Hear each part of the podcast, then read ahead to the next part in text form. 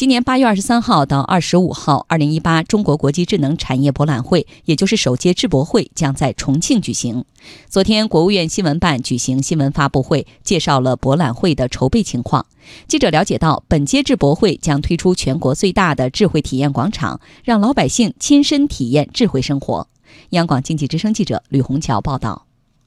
首届智博会的主题是智能化，为经济赋能，为生活添彩。将设置综合展、大企业展、创新展、专题展四大主题展区，展馆面积在十五万平方米左右。智博会好看好玩的很多，比如无人驾驶、黑科技评选等五项大赛。更有吸引力的是，智博会将推出全国最大的智慧体验广场，集中呈现未来智慧生活的场景。重庆市市长唐良智在全国率先推出三万平米的智慧体验广场。模拟构建智慧出行、智慧医疗、智慧教育、智慧家庭、智慧购物、智慧娱乐等应用场景，还将全力的提供人脸识别、智能泊车、AI 咨询等智能会务服务，真正让智能体验无处不在。这个体验广场在重庆国际会展中心的外场，到时候所有人都可以前去感受。智博会聚焦人工智能这样的一个展会，为什么会在西部城市重庆举办？记者就此提问重庆市副市长李殿勋。央广经济之声记者提问：作为一个国家级智能产业展会，请问重庆的智能产业发展的优势体现在哪？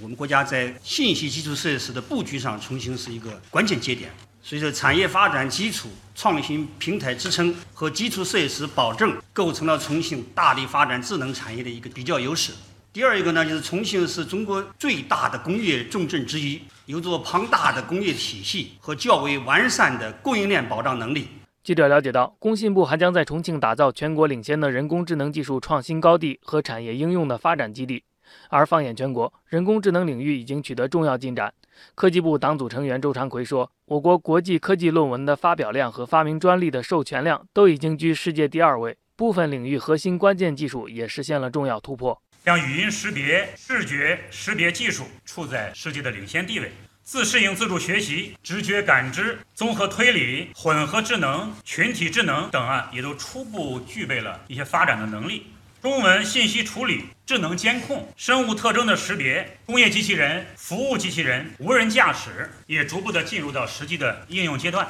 工信部总经济师王新哲透露，工信部下一步将加快建立人工智能标准，推动人工智能产业发展迈上新台阶。加快建立人工智能的标准、测评、知识产权等服务体系，推动建设行业训练的资源库、标准测试数据集和开放平台，构建人工智能的基础支撑平台。